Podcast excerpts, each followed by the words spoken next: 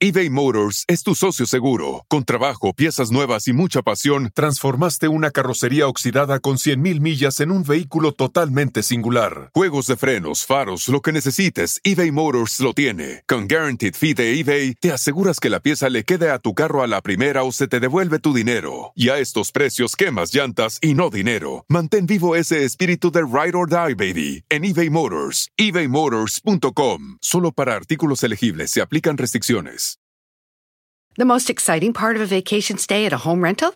Easy. It's being greeted upon arrival with a rusted lockbox affixed to the underside of a stranger's condo. Yeah, you simply twist knobs, click gears, jiggle it, and then rip it off its moorings, and voila! Your prize is a key to a questionable home rental and maybe tetanus. When you just want to get your vacation started by actually getting into your room, it matters where you stay. At Hilton, we deliver your key right to your phone on the Hilton Honors app. Hilton for the stay. Adrián Uri. Eh. Nosotros llegábamos a pedir Halloween, pero ¿cómo nos verían a mis hermanos y a mí que en lugar de dulces nos daban comida? No. Y, luego, güey, y empieza un niñito. ¡El payasito está vomitando! Toda la, güey, toda la gente salió. Y yo, Mi uniforme era de un policía de tránsito real que me lo vendió. Estaba yo afuera del Estadio Azteca y llegó una, un, coche de la PGR en ese entonces. Tenemos una orden de aprehensión y yo sí, es que usted no puede usar un uniforme oficial, ese uniforme es oficial. No, súbase, súbase, lo subo. Lo trato como ciudadano o como delincuente. Una cosa es cuando alguien entra al hospital y otra cosa es cuando alguien no sabe si va a salir. Yo pensé que ya me iba a morir. Yo esa noche, yo esa noche vi, a- güey, o sea, hablé con Dios. Me dijo, aquí estoy, confía, no, no dejes de creer. Yo te voy a sacar adelante, pero confía.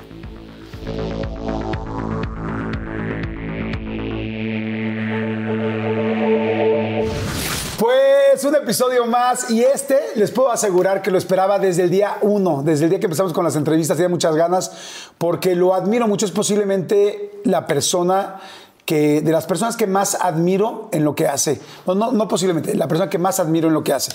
que si Antonio Ricardo, que si Johnny, que si Arturo Ordóñez, que si Gustavo Mancilla, que si el Travolta mexicano, que si eh, Carmelo, Poncho Aurelio, el Víctor.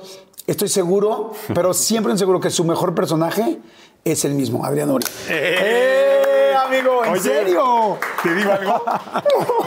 ¿Sabes que ahora sí voy a chupar? Sí, su madre. ay, sí vas a chupar. Es que ya después con esa presentación ya como que... mm, mm, es- Ay, rico una cervecita. No, es que estamos temprano, ¿eh? Este, estamos temprano. Un poquito más fría estaría a lo mejor porque ahorita sí sabe como. Me acordé que ahora en la mañana fui a los laboratorios a llevar una muestra. Me acordé un poquito. Este, oye, güey, qué bonita presentación, me encanta. Sabes que, y lo decíamos antes de, de que empezáramos a grabar. No es choro. En esta carrera de repente te encuentras gente, pues de todo, pero ahí eh, todo el mundo es, ay, hermano, amigo, eh, sí, y te ves en los foros, sí, hermano, ¿y cuándo comemos? Sí, y hace 15 años me dijeron la última vez cuándo comemos y no hemos comido. Entonces, eh, poca gente siente real y yo te, te quiero, te aprecio y que a pesar de que no nos vemos muy seguido, siento una empatía muy linda contigo y siempre he sentido muy buena vibra hacia mi persona y eso lo agradezco mucho. Ah, amigo, pues igualmente. Te verdad, quiero te un chorro. te Mira, hay una frase que, que aplica y me la dijo una vez un amigo y me encantó.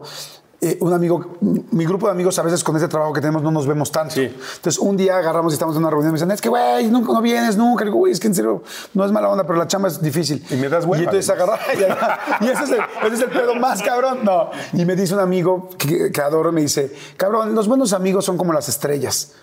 Me dice, no los ves nunca, pero el día que volteas siempre están ahí. Ah. Dije, ah, qué chingón. Me gustó. Así es que ya no eres Es- solo de las estre- del canal de las estrellas, eres mi estrella. Me gustó, me gustó. Amigo, te digo este, muchas formas de presentarte, porque sí, como se los dije, el señor, bueno, ha tenido todo el éxito del mundo, porque ahorita lo vamos a ir platicando a lo largo. ¿Cómo era tu familia? ¿Cómo estaban de chavitos? ¿Tienes, son cinco hermanos? Platícame. Pues eh, mira, eh, ¿cómo estábamos? Pues pobres, ¿no? Este, así, así directo. Sí, para decirlo en concreto. Pero felices, pero felices. ¿eh? Este, la verdad es que yo siempre hablo de esto porque me gusta mucho que la gente que de repente ahora te ve exitoso, que te ve en la tele, que, que, que, que mucha gente no sabe todo lo que tuvo que suceder para que tú llegaras a donde estás. Eh, a mí somos cinco hermanos, eh, mi madre, mi padre, que en paz descanse. Eh, mi papá trabajaba en la Comisión Nacional de Libros de Texto Gratuito. Eh, ¿Tienes muchos libros en tu casa? eh, Sí, no los leíamos, pero teníamos este, ahí. Y, y- y bueno, y mi mamá pues siempre se dedicó al hogar, pero una mujer que es mi, mi- mi mayor motivación en la vida, porque es una mujer que yo desde que recuerdo de niño, que la, siempre la veía con problemas de, puta, ¿y ahora qué hacemos y, y no tenemos para comer? O sea, porque una cosa es ser, eh, tener carencias y otra cosa es no tener para, eh, no saber qué vas a, a- a darle de comer a tus hijos, ¿no? O sea, sí llegaba a ese punto. Sí, claro, por supuesto. O sea, yo conozco a amigos que me dicen, no, yo era muy pobre, a veces no teníamos ni para darle de comer a los caballos, ¿no? O sea, no era mi caso, ¿no? Este, o este, o- Paréntesis, ¿qué era una comida normal en la casa? En mi casa eran desayunar, por ejemplo, huevitos revueltos con frijolitos, cafecito. eh, por ejemplo, comíamos pollo, pero pues a veces no era que la pierna, que la pechuga, o sea, eran retazo con hueso, que la- el pescuezo, la patita, o sea, uno le... Y entonces te sabe bien rico todo, ¿verdad? Por Los huesitos, y a veces era, mamá, quiero otro pedacito de pollo, ¿no? Pues frijolitos y otras tortillas porque no, no alcanza, o sea, así era nuestra situación de... de- eh, sin, sin- sin exagerar, o sea, e- esa era mi, mi historia y siempre ya le pedía al de la carnicería, ya le pedía al del huevo, ya le pedía al de al del, a la tiendita, o sea, debemos dinero, una tanda, y mamá, ahora voy a vender esquites, y ahora elotes, y ahora pozole, y ahora este a ver si voy a, a cuidar niños, voy a hacer este el aseo en casas, o sea, siempre, pero nunca o sea, nunca mi mamá es como de, ay, nos está yendo muy mal. Fue de, a ver, estamos mal, ¿Cómo lo resuelvo? ¿cómo lo resuelvo? Y eso a mí me enseñó muchísimo. Una mujer como mi madre, que hasta la fecha yo ahora me he dedicado de unos años para acá a darle todo lo que puedo. Este, así como un día le dije, mamita, cuando yo me vaya bien, yo te voy a comprar tu casa, voy a venir por ti. Y gracias a Dios lo, lo pude lograr, lo pude cumplir. Porque además fui el primero de mis hermanos que se salió a los 17 años de, de donde yo vivía. Vivíamos en una unidad habitacional por la prepa 5 en Los Olivos, unos edificios que estaban al lado del Club América. Y, este, y ahí vivíamos, imagínate, mi papá, eran dos recámaras. Era, eh, y una recámara era para mi papá y para mamá y la otra para los cinco hermanos. O sea, entonces... O sea, en las cinco estaba, en, en la recámara estaban los cinco. eh, la- ¿Cómo estaban las camas? eh, eran dos, o sea, litera, eran dos hermanos, dos hermanos y mi hermana aquí en, en una individual. Entonces, este, güey, era, o sea, muy divertida las noches, platiqué, o sea, era muy cagado. Lo que no era, llegó un momento en que ya no era tan divertido cuando yo empecé a crecer, cuando empecé a estudiar teatro y era de quería estudiar y no podía y, y quería buscar mis calzones y no los encontraba porque ya los traía tu hermano. Oye, eso Este, te iba a preguntar del closet. ¿Cómo era el closet para cinco personas? Pues, güey, o sea, era un desma, güey, parecía venta de garage eso, güey, o sea, no mames. Entonces, y, oye, ¿y tu hermana, cómo se llama tu hermana? Laura. Laura tenía aparte un pedacito así sí, como... entonces era, y aparte era de los uniformes, irlos rolando de- del más grande al más, al más chiquito. Tú Lo te el de Laura, por yo- lo que veo. Lo malo es cuando me tocaba el de mi hermana, ¿no?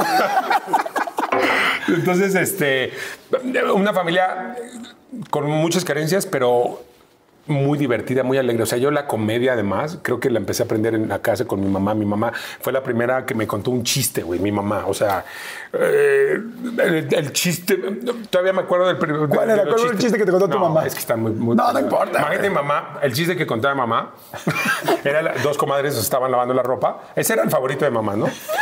Entonces todo, ya llegaba la comadre y era, ya le va a contar el chiste y ya me daba una pena así, pero después ya me empezó a gustar, ¿no? Porque entonces que estaban dos comadres en los lavaderos, ¿no? Así lavando y le dice una a la otra, ay, comadre. Qué tristeza es cuando los hijos se van. Y le dice la otra, no, comadre, más tristeza es cuando se vienen. Mire cómo dejan los calzones. Güey, ese era el chiste de mi mamá. Imagínate. Y te da pena. Sí, Porque hay güey. una época donde te da pena Pues también sí, tu mamá y güey. una mamá. Ya después yo hasta le decía, cuéntale el de los calzones. Pero, güey, sí te da pena, güey. Me da pena. Oye, ¿alguna vez lo contaste en alguno de tus shows? No, güey, se me hace muy fuerte. No. no. Güey, no. Entonces, de hecho, es la primera vez que, que cuento el chiste que contaba de mamá. Señora, Mamá, perdón. le mando besos. Pero, Y sí, qué duro es cuando los hijos se van. güey, entonces ese era el chiste de mamá, que sí, sí, era así como de, ay, mamá. Ahorita ya sabe que, que ya mejor, ya lo sacó del repertorio, ya, este... Entonces estaban los cinco en el cuarto, ¿no? Pero cuarto. muy contentos, todos muy felices. Pero, güey, te hablo Primero vivíamos en. Yo nací en una colonia que se llama la colonia Pensil. Está Polanco. Ah, bueno, nosotros en la parte pobre que está atrás, que es la colonia Pensil, Sí. ¿no? Nosotros llegábamos a pedir Halloween, pero ¿cómo nos verían a mis hermanos y a mí que en lugar de dulces nos daban comida? No. ¿Cómo Güey, crees? Era así, todos los niños así con sus paletas y nosotros ahí con, con- con un pedazo de zanahoria y jitomate.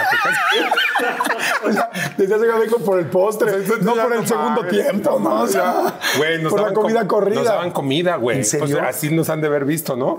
O sea, vienen disfrazados de zombies, no de pobres, es nuestra ropa, señor. Qué bonito disfraz. No, venimos Así normales. somos. Son los miserables, sí, así estamos. Oye, y que fuiste acólito o algo así en una. Ah, bueno, y eh, mi- tenía mi abuelita, mi- la mamá de mi papá, mi abuelita Marce, ella era súper, súper católica de diario y de a las 8 de la noche estábamos jugando fútbol, güey, y les hablan Rosario, güey. Entonces los cinco eh, hermanos hincados, a, ver, en Periodo sin pecado concebir, y nos teníamos que rozar un rosario todos los días, llueve, trueno, relampaguee, los cinco hermanos, este, que para que nos fuera bien, pero como 10 años lo rezamos y no veíamos claro. que me parece que nos está faltando rezar con más, con más enjundia.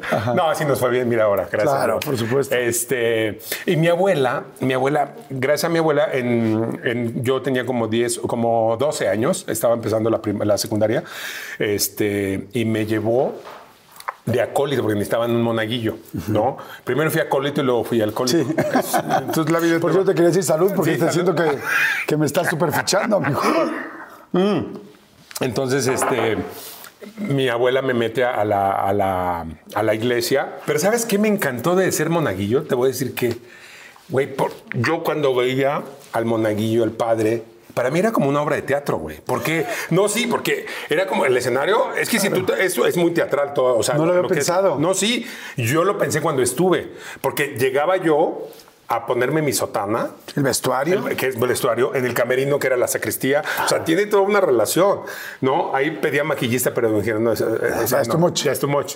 Este, pero me, me- me ponía mi sotana y me acuerdo que mi momento era antes de que entrara el padre, porque cuando entraba el padre ya me robaba la atención, ¿no? Entonces yo, sí, entonces yo de monaguillo- Ay, ay, el protagonista, lo odio, ¿no? entonces yo salía, me acuerdo porque al principio sales, el ritual es prender los cirios del altar, ¿sí? Este, preparar, o sea, es como pre- prender el cirio. Entonces yo me acuerdo esa sensación de la primera vez que me puse mi sotana y estaba teatro lleno, teníamos. O sea, la iglesia a- a- y mi abuelita así de primera fila. Sí, todo el mundo quería la función del domingo. ¿no? Exacto.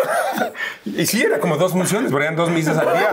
Oye, es que todo tenía relación, por eso yo creo que eh, para mí era como una cuestión de de lo que me iba a dedicar, ¿no? Este, que en ese entonces todavía no sabía que me iba a dedicar a ser actor, pero me encantaba que me vieran todas las amigas de mi abuelita, todas las señoras, porque yo, yo era así de, prendía el cirio y volteaba a ver y veía todas las, señoras viendo así, yo así, ya, la tengo, ya tengo el público aquí, ¿no? Y prendía lo otro, y ya me preparaba para que llegara el padre y ya llegaba el padre y ya se acababa mi protagonismo. Y entonces me acuerdo mucho, de, disfrutaba mucho la, la- la misa, pero lo que más disfrutaba era cuando me tocaba mis participaciones, ¿no? Por ejemplo, en la, en la Eucaristía, ¿no? Por- entonces es cuando tocas, el, el sacristán tiene que tocar la, la- campanita y eran tres veces. Yo lo, yo lo hacía como diez, güey. Era hasta que el padre así de... Ah, si quieres, si quieres ya. Ya no. Y yo así, ah, perdón, porque yo quería Claro. que me, pues, volteara Sí, el la spotlight, güey. Sí, güey. Entonces, este, de repente, en, en el padre a media, a media iglesia, yo ahí, este. A veces me llegué a dormir, güey. Llega el padre, porque Cristo y no sé cuánto, porque el Salmo y no sé cuánto. Y no, es que a veces aventaba unas improvisaciones y, y ya era así yo cabeceando, güey. Muy, güey, era. La gente se empezaba a reír, güey. O sea, Ahí empezaban los primeros Sí, personajes, güey. ¿no? Mi abuelita me decía, hijo, no te, no te duermas, se ve muy mal que te estés durmiendo cuando está hablando el padre. Y yo así, pues es que entonces que cuente el chiste de que cuenta mi mamá. Oye, y las, la- las hostias. Ah, bueno, entonces a veces llegaba, güey. Aparte, me, me daban una- de las propinas, me, eh, me Las daban. propinas. No, De las- digo. La limosna, Ah, bueno. oye. Bueno, es como una propina. mejores propinas. Oye, sí, no, no era propinas, ¿verdad? Las limosnas. ¿no? Pues yo me agarraba el 20% de, de mi propina sin que el Oye, padre- ¿sí te daban una lana de las limosnas? Pues parte me daban y parte el padre hasta ahora no se enteraba que yo lo, lo tomaba. Sí, llegaba a echarle un pellizco. Sí, la Sí, en verdad. el nombre sí. del Señor. Aquí entre, entre nos había que comer. Entonces sí, me, me, me echaba. Entonces me, me llegué a... ay, híjole, es la primera vez que confieso eso, pero sí, me llegué a robar alguna vez. un poquito. Pero un niño de. O sea, pero puro cambio, o sea, nada que billetes. Sí, no, billetes no. Billetes no. Eso Ahí es está mi ética. Exacto. La ética llega hasta donde la moneda termina. Exacto. Entonces, ya si es billete, ya estás Sí, robando. ya es si es moneda, es, Es una propina. Es una. Exactamente. Entonces ya, y además también lo que sí me robaba eran las hostias.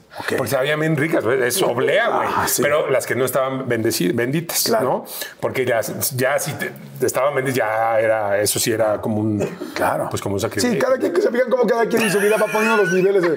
No, no, no. Nada más le voy a hacer el amor, pero no la voy a besar. O sea, cada quien va pensando hasta dónde está bien No la voy a besar o un baile, pero Oye, entonces pero me las hostias las hostias. por- por- Habían, habían paquetes de hostias y ellos obviamente las bendecían y eran las que le dan a comulgar a la gente y yo agarraba algunas y, y me las desayunaba porque a veces iba sin desayunar. Pero era por postre.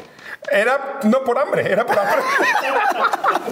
Porque Era por hambre. que eran ricas, pero era por hambre. Era por hambre. Sí, porque, real, real. Porque real iba a veces sin desayunar y pues sí me, me- me- y te caían a todo. Ya el traguito de, de vino de consagrar, ahí sí no, el padre no me daba. No me daba, muy sí, estaba muy chiquito. ¿Nunca te dieron desayunitos del DIF en la escuela? güey. Había unos como mazapanes negros A que a mí me daban. Por supuesto, si no estás con palazuelos, güey, claro que me dieron. En ATT le damos las mejores ofertas en todos nuestros smartphones a todos. ¿Escuchaste bien? A todos. A los que nunca traen funda y a los que traen funda cartera. A los que se tardan dos semanas en contestar y a los que contestan con notas de voz eternas. A los nuevos clientes y a los existentes. ATT le da sus mejores ofertas en todos sus smartphones a ti y a todos. Porque conectar lo cambia todo. Las ofertas varían por dispositivo, sujeto a términos y restricciones. Visita att.com o una tienda para más detalles. Oigan, y, ay, me acaba de dar muchísima hambre, pero bueno, no, saben, de repente me entran así esos, esos hambrismos tremendos. Perdón si pudieron escuchar inclusive mi estómago, porque bueno, estos micrófonos lo captan literal todo. Pero es que estaba pensando en el McCrispy de McDonald's. O sea, ¿ustedes ya lo probaron? No, no, no, no, no. Es que, bueno, si ya lo probaron, seguro me entienden. Es un sándwich de pollo crujiente, jugoso y al mismo tiempo picante. ¡Ah! Viene con unos pepinillos deliciosos y te lo sirven con una salsita picante que está así en todo el pan. Uf. Y si lo pides con un Sprite, no sé por qué, pero se siente que pica todavía más. En serio, qué hambre me dio. Me- Mejor le paro porque si no, no voy a poder seguir con la entrevista de hoy. Ustedes que pueden, disfruten de su McCrispy en McDonald's o pídanlo por el app desde sus teléfonos. Seguimos. Si no estás con Jaime Camil, claro que me dieron. De hecho, eso fue lo que me hizo subsistir muchos años. La leche, la conazupo y los desayunos del DIF, por supuesto. La palanqueta, el, el triangulito de leche. Sabía rico, ¿no? Cuando güey. llegaba uno, sí. Cabrón. O sea, sabía. Yo no sé si sabía rico, pero me quitaba el hambre. Entonces, sí, eh, eh, mucho, mucho tiempo de- eh, desayunábamos con desayunos del DIF. Oye, ¿y cuándo dejaste ya la iglesia? Dijiste, ya me voy a otro, Ah, te- bueno. a otro teatro. A otro teatro. No, pues es que se empezó a repetir ya la rutina. Dije, no, necesito algo nuevo. No, la verdad es que eh, iban mis compañeros de primero de secundaria. Yo entré a primero de secundaria y yo era, ya sabes, bromista, imitaba a los profesores y todo. Y de repente los domingos me veían de monaguillo mis amigos y era como de... Y yo hacía lo del padre. Y cuando iba a, co- a co- a comulgar, yo poniéndoles la charolita y volteaban y, y yo así, o sea, no me la creían de que, pero yo lo hacía de verdad porque me gustaba, ¿no? Cuando mi abuela me dijo en algún momento, oye, hijo, me gustaría que te metieras a estudiar para a un seminario para que fueras padre. No. Así. O sea, estuve a punto de ser padre por mi, por mi, por mi O sea. ¿lo, lo consideraste? Lo pensé y después dije, no, es que no, no, como que no me veo. Y luego, pues aparte fue noviero desde la secundaria. y Yo como que dije, no, es que pues el... Y yo hasta le decía, abuelita, pero los padres no se casan, no. Y nunca tienen, no, no, hijo, pues es que es el Señor. Y yo así dije, no, ahí sí no le entro. Ahí sí lo que quieras, pero, pero Sí, el no. celibato no. Imagínate qué chistoso hubiera sido que Adrián Uribe, en lugar de ser comediante y conductor, fuera Imagínate, yo, Sí. este, hermanos, dense la paz. O sea, hubieran, sido la- hubieran sido las misas más divertidas. güey, imagínate. O sea, todo el mundo, porque también hay muy buenos, hay padres que son muy afables con la gente. Y son que muy la gente quiere, divertidos. tú hubieras sido. Güey, hubiera, hubiera hecho una, una, una misa muy divertida. Claro. Misa tipo, sí, como entre stand-up y, y misa. Claro. Este, pero no, la verdad, mis respetos para, para la, la iglesia y todo, pero, pero sí, definitivamente tienes que tener ese amor, esa vocación. Claro. Yo creo que eso es ya, te escogen, ¿no? Y yo, Dios me escogió para lo que hago, que Sí, es para, para cosa. la comedia. Oye, para y, y futbolista quisiste, quisiste ser? Quise ser futbolista. Yo, cuando vivía en el Club América, al lado del Club América. vas a la América? Perdón. Le voy a la América desde niño. Pues por la cercanía, nada por más, la cercanía ¿no? y por la exclusividad ahora, ¿no? También. Por la exclusiva de Televisa, ¿no? no, mucha gente así de, le vas a la América porque si no te corre Emilio Azcárraga. Y yo, a ver, a ver, cabrón. Sí, pero no me lo digas de esa manera. sí. pero tampoco me lo digas Sí. así. Se siente feo. Sí. ¿No?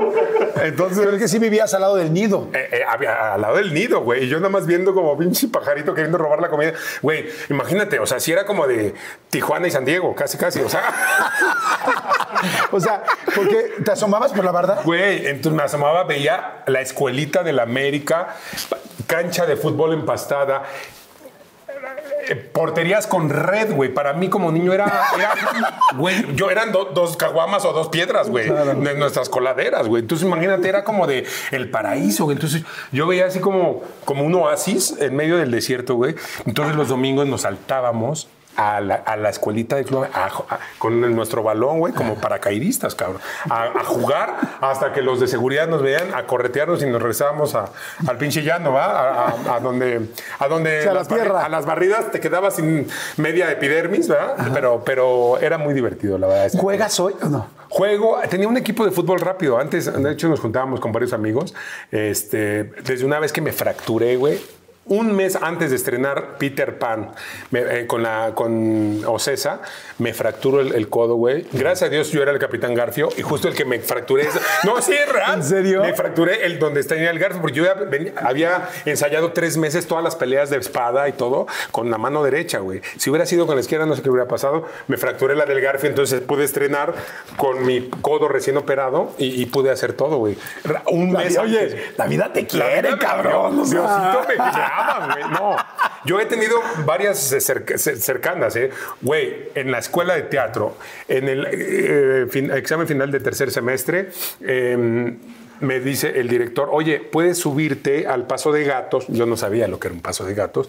Entonces, eh, puedes subirte al- y, para aventar unos globos en el ensayo. Yo voy con mis globos para el ensayo. Me subo al paso de gatos. ¿Qué es un paso de gatos? Es un puente de metal cuando el techo es de plafón. Eso es un falso techo que pues, es, es de cartón. Y arriba hay el paso de gato, que es este puente de metal donde tienes que ir caminando porque el piso, pues, pues yo no sabía y no me lo explicaron. Entonces No. voy con los globos en este puente y de repente dije, ¿por qué voy por aquí? Sí, me puedo si me bajar. puedo ir caminando por el, por el, por el- Entonces hago esto. ¡pra! Caigo, eran como cinco metros. ¡No! Y justo caigo entre la primera fila y el, y el escenario. Estaba la maestra así con la coreógrafa. Dos, tres, cuatro, mocos. cabrón. Caigo yo con un pinche plafón encima. Güey, una hora antes de estrenar la, la, el la obra de teatro que había ensayado seis meses, mi mamá llegó así toda guapa. Este, mi hijo, que no sé qué, está en la Cruz Roja. No, ay, no, está en la Cruz Roja. Llegó la ambulancia y me llevaron a la Cruz Roja.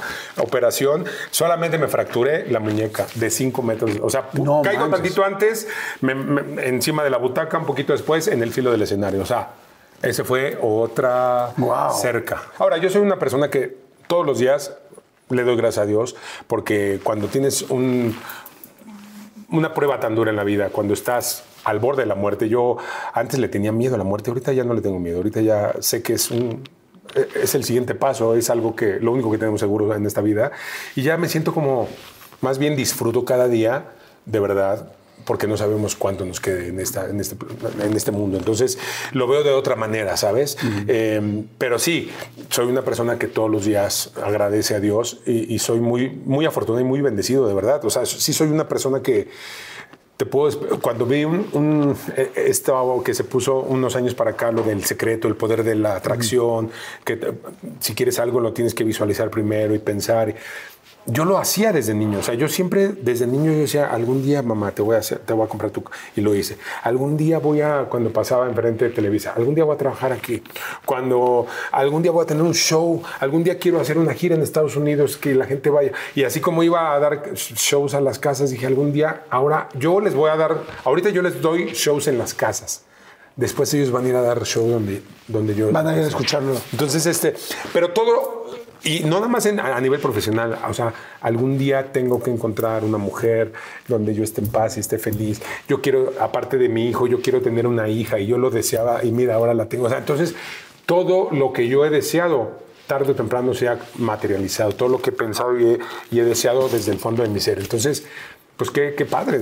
Imagínate si no voy a dar gracias todos los días. Oye, regresando a la parte donde empiezas, este, ¿cómo arrancas? Dices que estudia teatro. Veo que ya estabas en el teatro y estabas estudiando teatro. Sí. Y empieza también lo que yo creo que algunos conocemos, de que dices que al principio eras, eras payaso. Sí. Eh, ¿Cómo empezó eso? En la escuela de, eh, secundaria, donde yo, donde yo estudié, que era escuela de gobierno, obviamente, este, llegó un día un maestro y dijo, oigan, voy a- vamos a dar unos nuevos cursos de teatro, ¿quién quiere entrar? Y yo dije, yo, ¿no? Hicimos una obra donde yo soy un personaje de, de un diablito, una como pastorela, me la dan de diablito borrachín. No sé, alguien se enteró que me robaba las limones, entonces dijeron, este, imagínate yo de, de- de estar de monaguillo después eh, haciendo una pastorela vestido de diablo muy chistoso. Y desde entonces yo tengo registrado cuando la gente me veía. Era una cosa que yo decía, como cuando una mujer te gusta, que dices, güey, sientes maripositas. Yo algo, y, y aparte desde niño, yo me acuerdo que me encantaba que hacer caritas o desde, ay, qué bonito, o, o hacía, y, y el captar la atención de la gente me encantaba, güey. Entonces yo decía, me gusta, güey. Entonces, desde entonces, entonces, volviendo a, a la pastorela, hago mi pastorela y le digo al maestro, ¿sabes qué? Me encantó, güey. Ah, voy a acabar la secundaria, me voy a inscribir a la prepa. Me dice, si quieres, inscríbete en la escuela de teatro donde yo estudié, en Instituto Artesénico, que ya no existe. Este, inscríbete tres meses en lo que es la prepa. Si te gusta, te sigues. Si no, me inscribo tres meses. Güey, de aquí soy. La- ¿Seguías haciendo la prepa o no? Empecé a hacer la prepa en las mañanas y la escuela de teatro en las tardes. Entonces yo a los 19 años acabé mi prepa y mi carrera de actor. O sea, Wow. porque estudié las dos a, a la par. Entonces, y me acuerdo que mi, es- me acuerdo mucho eh, de esa primera clase de actuación. Éramos 30 y nos sentaron y todos, ¿por qué quieres ser actor? Y todos decían, no, porque quiero salir en la tele. No, porque este, me encanta, no sé qué. Y yo dije, porque me encanta estar en un escenario, porque, porque no hay cosa más hermosa que estar enfrente del público.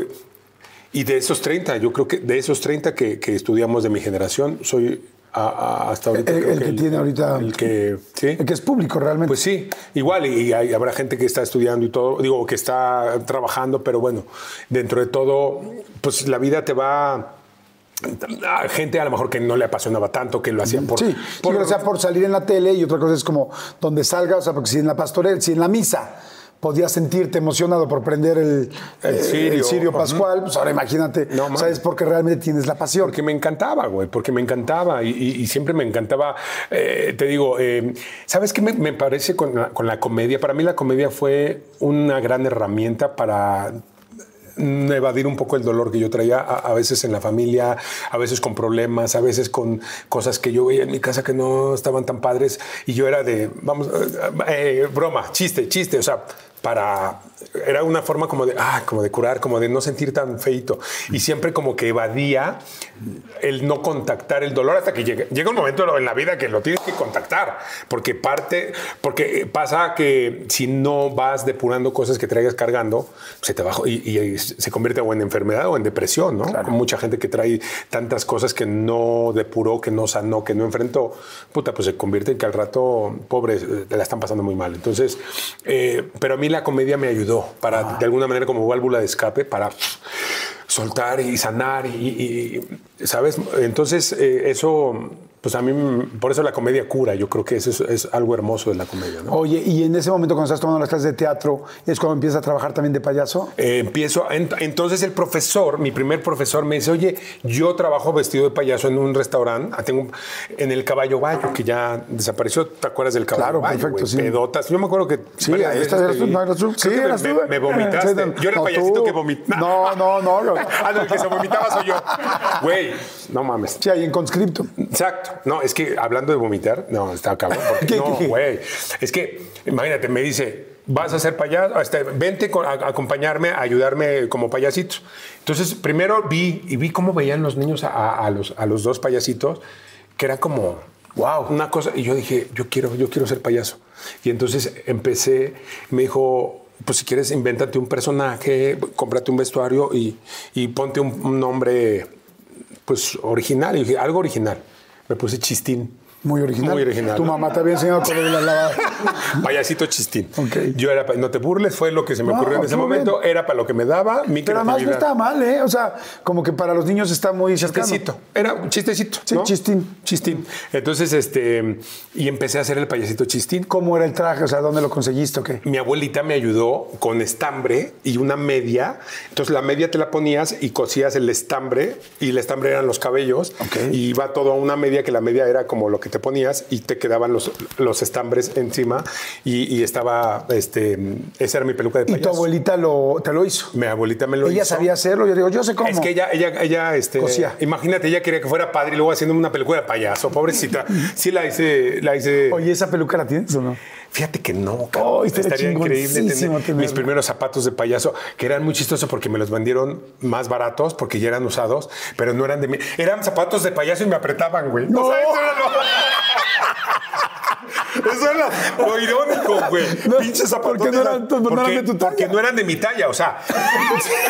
Güey, la gente te hubiera dicho, "Ay, eso es parte de la rutina de chistín. Me aprietan, no, zap-". no, me apretaban, güey. ¿Por qué?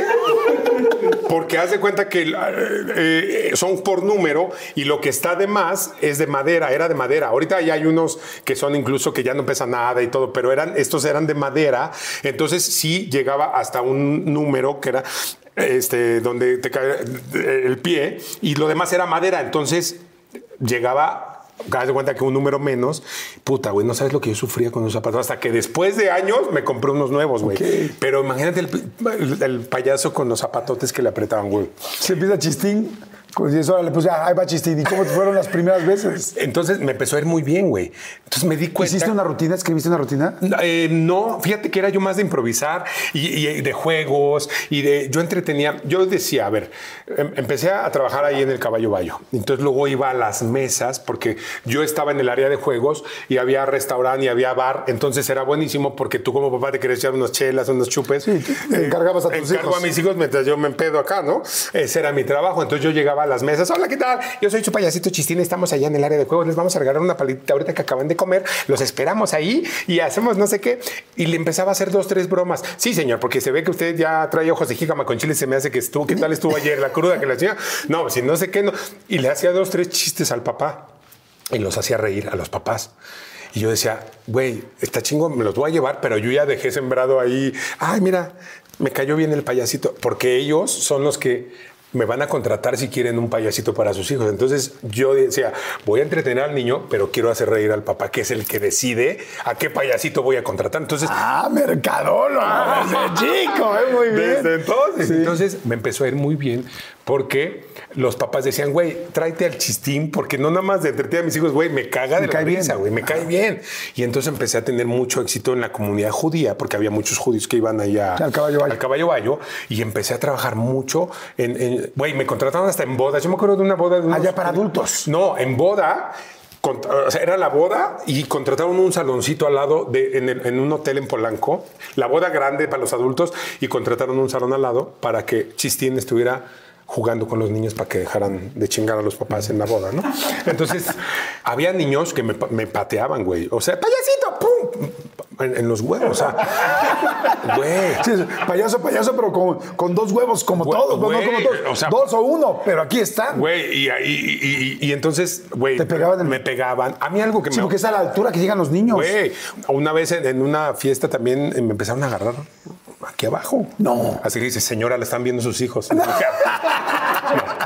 No, pero, pero güey, entonces de todo, lo que más me cagaba era que me quitaran la peluca. ¿Por qué? Porque es como quitarle la máscara al santo, güey. Es como des- descubrir, o sea, es como, güey, y que me le quitaran. Entonces me sentía de, ah, ¿no? Eh, Me, frustraba mucho. Ahora, había papás que sí educaban a los hijos de, lo regañaban y había papás de, ah, sí, qué chistoso. A ver, quítasela otra vez, dale otra patada al payasito. Sí, no manches. Que dices, puta madre. Entonces, ahora ya que tengo yo hijo, los he enseñado a patear a los payasos también. Como Pero me bien. pateaban, pero bien, como me pateaban a mí. No, no, güey. Sí, Entonces, a respetar, a por respetar, supuesto. güey, a o sea, había malos días con los niños. Muy, muy malos, mal. Y un muy mal día fue un día que llegué crudo a dar un show. Porque empecé a- en el caballo bayo, pero después empecé a hacer shows en casas, en casas ¿Para para ni- no para niños primero, ¿no? Entonces un día fui crudísimo a trabajar de payasito y acabando de hacer el show de payaso, me dieron tantito pastel, güey. Entonces yo crudo, güey. De esas veces que dices, lo que más quieres es una pinche birria y una chela, ¿no? Entonces, y me dan tantito pastel porque tenía hambre. No mames. Y empiezo, ya sabes, a salivar y, y mamá, chistín, que. Güey, me empezaron a ganas de vomitar. Salí de la casa y yo dije, para que no me vean, güey. Salgo de la casa. Y lo, güey, y empieza un niñito. El payasito. Y toda la, güey, toda la gente salió. Y yo, obviamente, vomitaba con los pies así para que no se, para que no se me mancharan mis zapatotes. Tú- Güey, fue la vergüenza más cabrona de mi vida vestido de payaso. Tú imagínate al siguiente show como llegué oliendo, a chistín. O sea, una vez llegué a hacerle show a una novia de un amigo de payasito y acabé ahogado al pinche chistín. Güey, no, no me grabaron, me, me metieron una cajuela. Qué bueno que no había redes sociales, güey. Imagínate, hubiera sido Lord Payasito. O- no, no, güey. No, no, no, no sabes esa, esa, esa fiesta. Pero bueno. Y entonces sí, eh, había una vez, güey, haciendo show en una primaria vestido de payaso, una amiga y yo. Llegó un momento que a medio show nos empezaron a aventar tortas, frutsis, comida, los niñitos como que les dimos hueva y empezaron a aventar y salimos corriendo, güey. No yo me puse a cierto. llorar después de que dije, güey, qué poca madre, o sea, ¿por qué hacen eso si yo vine a divertirlos? Y que me pasó eso después, pero vestido de policía de tránsito. Para una universidad en León, estaba haciendo show de Poncho Aurelio y, y los chavitos pedos empezaron a aventar hielazos. Gracias a Dios traía el casco de policía, güey. que no, no me descalabraron, güey, porque... Pero son de esas cosas que dices, ay, cabrón, ¿no? O sea, que cuesta trabajo. O sea, que es- la gente puede ser de repente muy dura. es muy, muy dura. Eh, o bueno, de las peores anécdotas. Después del payaso, empecé a trabajar shows de payaso para adultos. Y luego, en, en una casa, en, en un show, una judía, me acuerdo, Bella Sacal, que le- ojalá que vea esta entrevista, siempre estoy muy agradecido con ella y con toda su familia, porque me dijo, Adrián, eh, me encanta tu personaje de payaso. Invéntate personajes. Yo una vez fui a una fiesta de una amiga donde llegó un Peter Pan eh, a darle un telegrama cantado. Invéntate personajes y hacemos un negocio de telegramas. Allá habla, pensando en el negocio, me dijo: Te pongo los vestuarios, tú, tú dime cuál, qué personajes, y yo te contacto con toda mi comunidad y yo te pago tanto. O sea, llegabas a dar un telegrama, un mensaje. Vestido de mariachi, vestido de cartero, vestido de árabe, vestido de payasito, vestido Ahí salieron algunos personajes. Ahí salió el Víctor, ahí salió ¿Ahí Poncho Aurelio. Víctor? Claro, empecé a hacer No. show en casas vestido de, de, de chofer de microbús. Imagínate una fiesta de judíos y yo, ¿qué tranza? Este, oigan, es que vengo aquí, está mi microbús afuera, si no tienen cómo irse a sus casas, este, pues ahora sí que yo los llevo a donde quieran, porque hasta los alquilo para ir a balnearios y vamos a no sé qué, no sé cuál. Y hacía mi rutina, güey. Obviamente el Víctor no se llamaba el Víctor hasta que llegué a la hora pico y César González el Pollo lo, lo bautiza, mi querido Pollito, como, Como el le pone Víctor. el Víctor, pero ya era un personaje que ya existía, digamos, un chofer de microbús que yo iba a las casas a hacer. Nada más una pregunta aquí en medio de esto. ¿En algún momento de estas fiestas de adultos alguien fue grosero, te pasó Sí, algo? bueno, imagínate. O que te- porque leía que te hasta una pistola creo que te habían sacado. Me sacaron una pistola vestido policía. Yo llegué, imagínate, vestido de policía al cumpleaños de un señor que había sido del ejército de México, un general que había sido general y me, a veces eh, me quitaban la placa del coche no sabían, como sorpresa, me daban la placa y yo les inventaba que. Entonces veían un policía en ese tiempo, pues no me conocía la gente. Yo veías un policía, porque además mi uniforme era de un policía de tránsito real que me lo vendió. Y un día, güey. O sea, un policía te vendió. el- Sí, un policía. O sea, mira. a ver. Una vez voy a la o sea, porque dije, tengo que conseguir, pero muy realista, porque siempre he sido muy vivencial yo. Entonces, que no, que no se vea ahí chafa el, el, que se vea un policía real. Entonces le pregunto a un policía, me acuerdo en la calle, así, oye, es que ando consiguiendo un uniforme. Y dice, no, pues está cañón, pues tienes que ser policía para.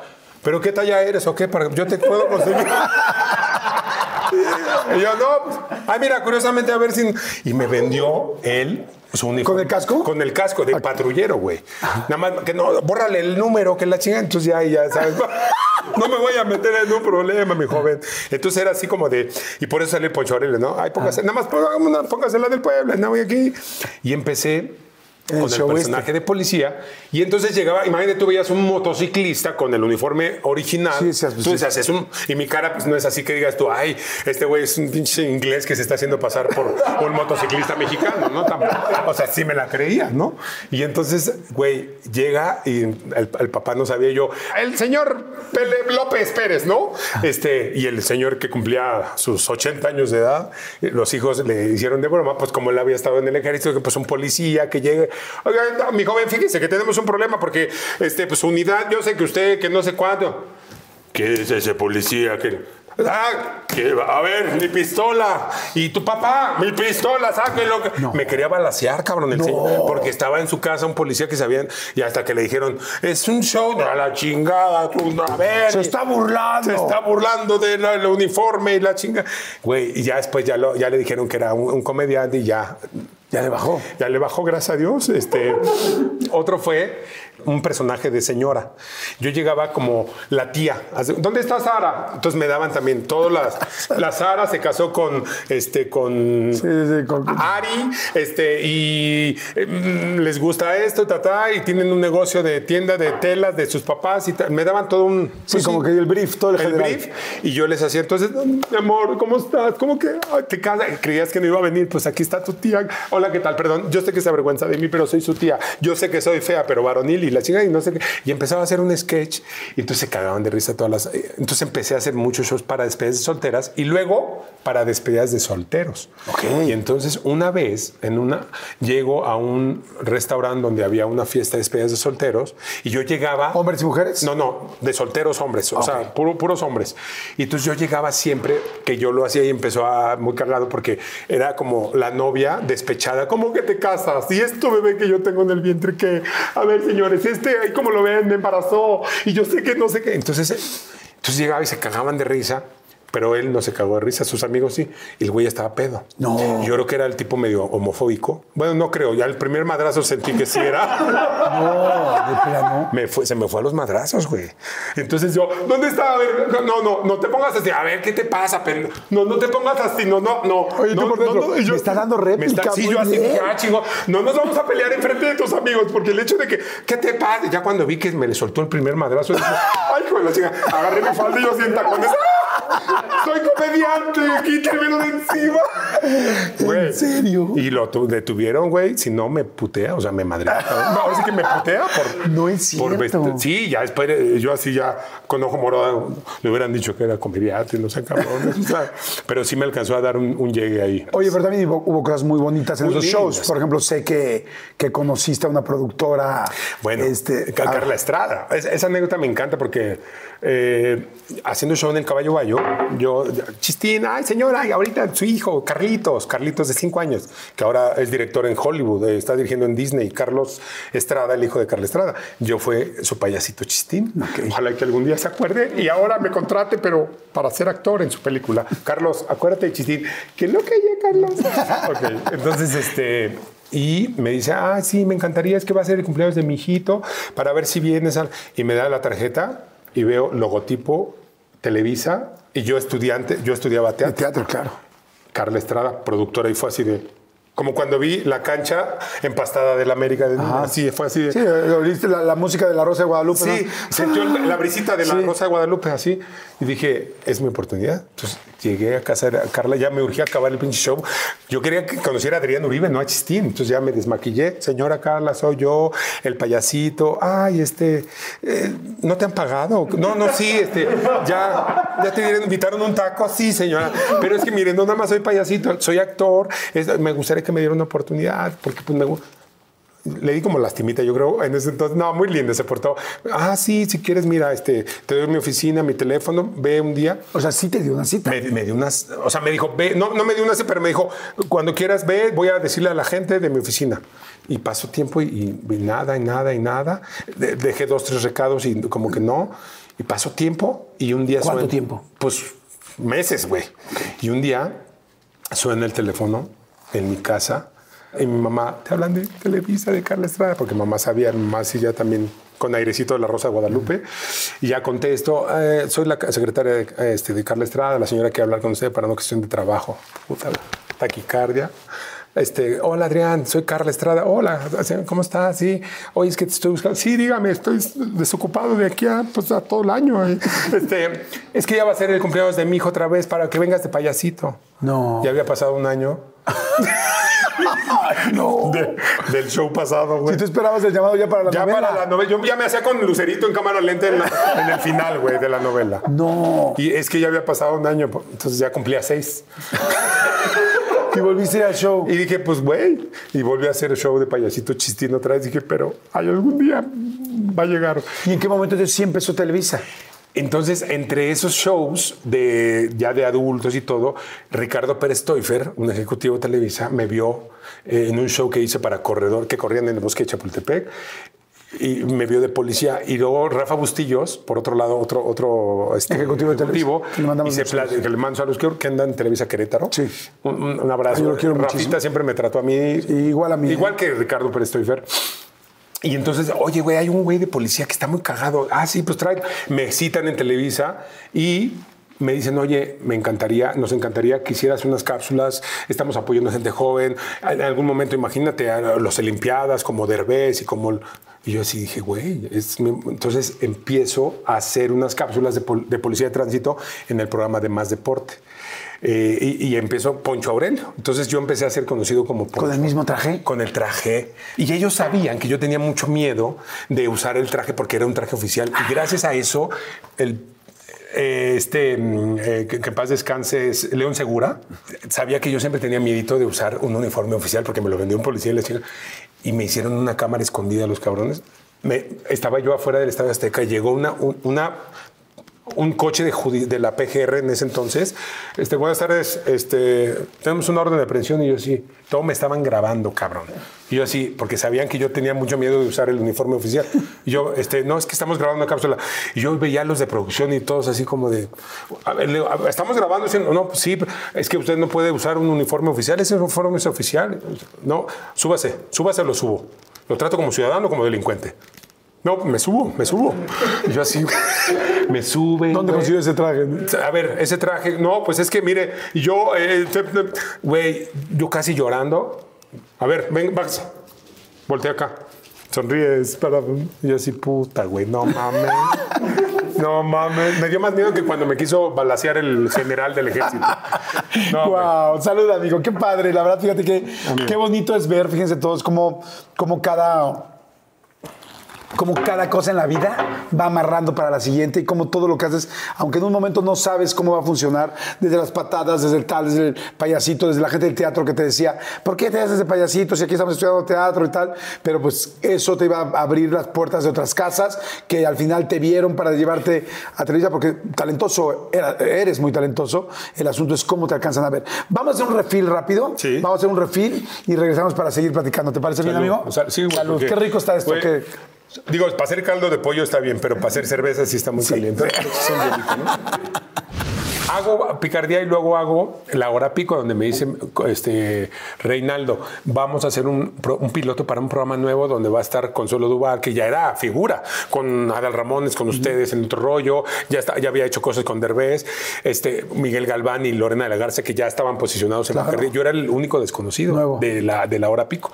Y empiezo y me empieza a ir muy bien, muy bien, muy bien. Y empiezo a ver en- en- a la hora de, de los breaks que el que empieza a tener como más... Se empiezan a meter más. Más, más, más, más, más, más, más. Y al rato, por ejemplo, empieza el, el Víctor, que era el novio de la Ana Caranda y la Ana Casia, y de repente, pum, el Víctor crece. Y al rato entonces vienen los realities y viene eh, Bailando por un Sueño, que me fue súper bien. Y luego viene el primer reality show que me dicen...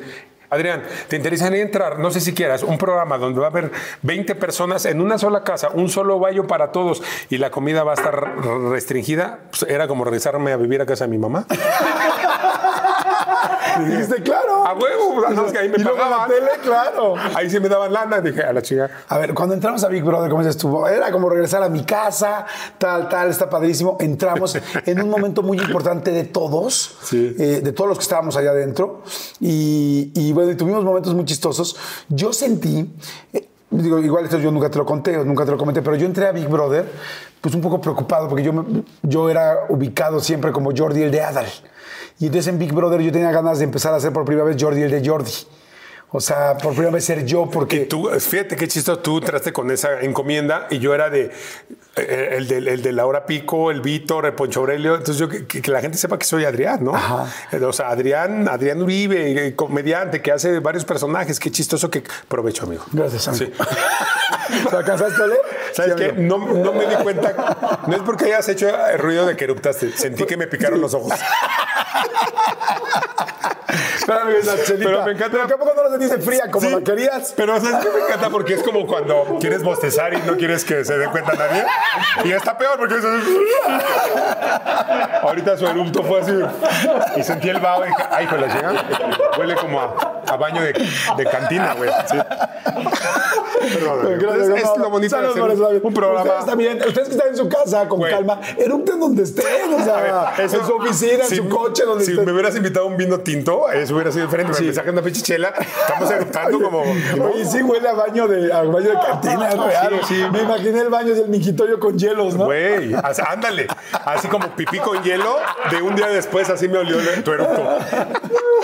Oye, amigo. Entonces, bueno, entramos los dos a Big Brother Sí. y cada quien traía diferentes cosas. Está padre ahorita platicar qué pensaba cada quien. Yo pensaba eso. Yo pensaba como, ok, yo lo que quiero es que por primera vez vean a Jordi Rosado y no nada más lo que decía, ¿no? A Jordi de Adal, ¿no? Y yo pensaba, pinche niña, ay, sí, amigo de Adal, y te trae todo el apoyo de otro rollo. Y yo vengo de la hora pico, de que no mames. Entonces, este, pues sí, porque qué cagado. Tú tenías ahí como. Como el, creo que ta- hasta te jugaba en contra. Es como el, el niño, el hijo de famoso. Tú, Sí. tú venías como apadrinado Ajá. de Adal Ramones con todo el poderío de otro rollo de ese momento. Y, y- y, pues yo me sentía así como de, ay, cabrón, ¿no? Y debo decir que sentía yo, que nunca se lo he dicho a Omar. Yo veía a Omar como diciendo, quieren que gane Omar. O sea, yo decía, quieren que gane Omar porque ya tienen un otro rollo y quieren hacer otro programa. Y entonces yo lo veía así, decía, están apoyando a Omar, están apoyando a Omar, están apoyando a Omar. Para que, para que, para, Para que, que haya cuando dos gana, grandes programas. gane, tenga su programa. Exactamente. Eres visionario, amigo. eres, eres brujo. Eres brujo. Porque así pasó. Y No, casualmente. Oye, y entonces veo que tú te haces muy amigo de, de Omar. Entonces yo los veía como, Es que, güey, madre, yo- ya tengo una mega competencia. Es que yo también pensaba eso, lo que tú, lo de Omar, y como, pues es como cerca del candidato que va a ganar, güey. Entonces por eso. Por eso no me junté contigo. Claro, pero yo sabía que el apoyo iba para allá. Claro, pero yo no podía acercarme, yo no podía acercarme a Omar porque yo decía, pues yo quiero ganar, o sea, yo lo que necesito aquí es brillar por mí solo. Y este y veía a Omar y decía, no, pues Omar es la competencia. Y entonces cuando tú te haces amigo de Omar, así, entonces de repente llegó un momento en Big Sí, Brother sí, que yo me sentí que sí rivalidad. teníamos un pique fuerte. Digo, me caían bien. Ahora me caen mucho mejor, la verdad. Pero ahí sabía que estábamos en competencia. Mi pregunta es, ¿tú sentías lo mismo? Sí, de hecho, eh, también sentía eso, güey. ¿Por qué? Porque de repente se hicieron dos bandos. O sea, era el, el bando de Yolanda Andrade, que era eh, porque tú estabas del lado de- Yolanda, de, yo. Yolanda y, y- y de Omar. Y Omar y yo hicimos como que una. una Yo creo que nos complementamos muy bien. Yo creo que Omar ¿Hablaron también- desde antes ustedes o no? No, güey. Nosotros sí, güey. ¿Ah, sí? Hicimos un desayuno. Qué poca madre. Sí, cabrón, pero perdimos. Fíjate, yo soy O de las pocas personas que yo siento que todo es como lo. Como lo No, hicimos o un sea, desayuno. entonces, Yo invité a desayunar a Yolanda, esto nadie lo sabe. yo creo que hasta eruptaste a propósito Sí. ahorita. Yo invité, yo invité a desayunar a Yolanda. Le dije, a ver, Yolanda, vamos a entrar los dos, somos muy amigos. ¿Qué te parece si tú y yo no nos damos... eh, A ver. Amigo, de cualquier manera ya Yo teníamos- también le dije a Omar, yo creo que tampoco no tú y yo nos, damos. No, Yolanda y yo nos quedamos y dijimos, no nos vamos a dar entre nosotros puntos para hacer, un, para hacer equipo. Entonces, Yolanda y yo ya traíamos un poco una estrategia previa y juntamos a dos, tres personas. Pero yo, independientemente de Yolanda, yo veía a ti, Omar, decía, estos güeyes van contra mí. Y yo decía, ching, qué lástima ir contra ellos, porque la verdad es que sí son muy cagados, muy buenos. Y, y, bueno, es bueno saber que tú sentías lo mismo. No, sí. Y mira, nosotros realmente no, no, no somos tan maquiavélicos como ustedes, de que nos reunimos. No, Omar y yo no. A ver, amigo. Amigo, no. No, amigo. Los huevos no se. ¿Sabes qué? Últimamente me caías de la chingada, puto. Y te- por eso te abrí la ceja en, en Güey, ¿te Oye, acuerdas? Nos peleamos bien, Nos cabrón, peleamos. y eso es lo que quería decir. A ver, O sea, va no, ya pasando valió todo ese mal. ¿Sabes qué? Si era un tequila, porque Estuvimos 73 días en Sí. la casa de Big Brother.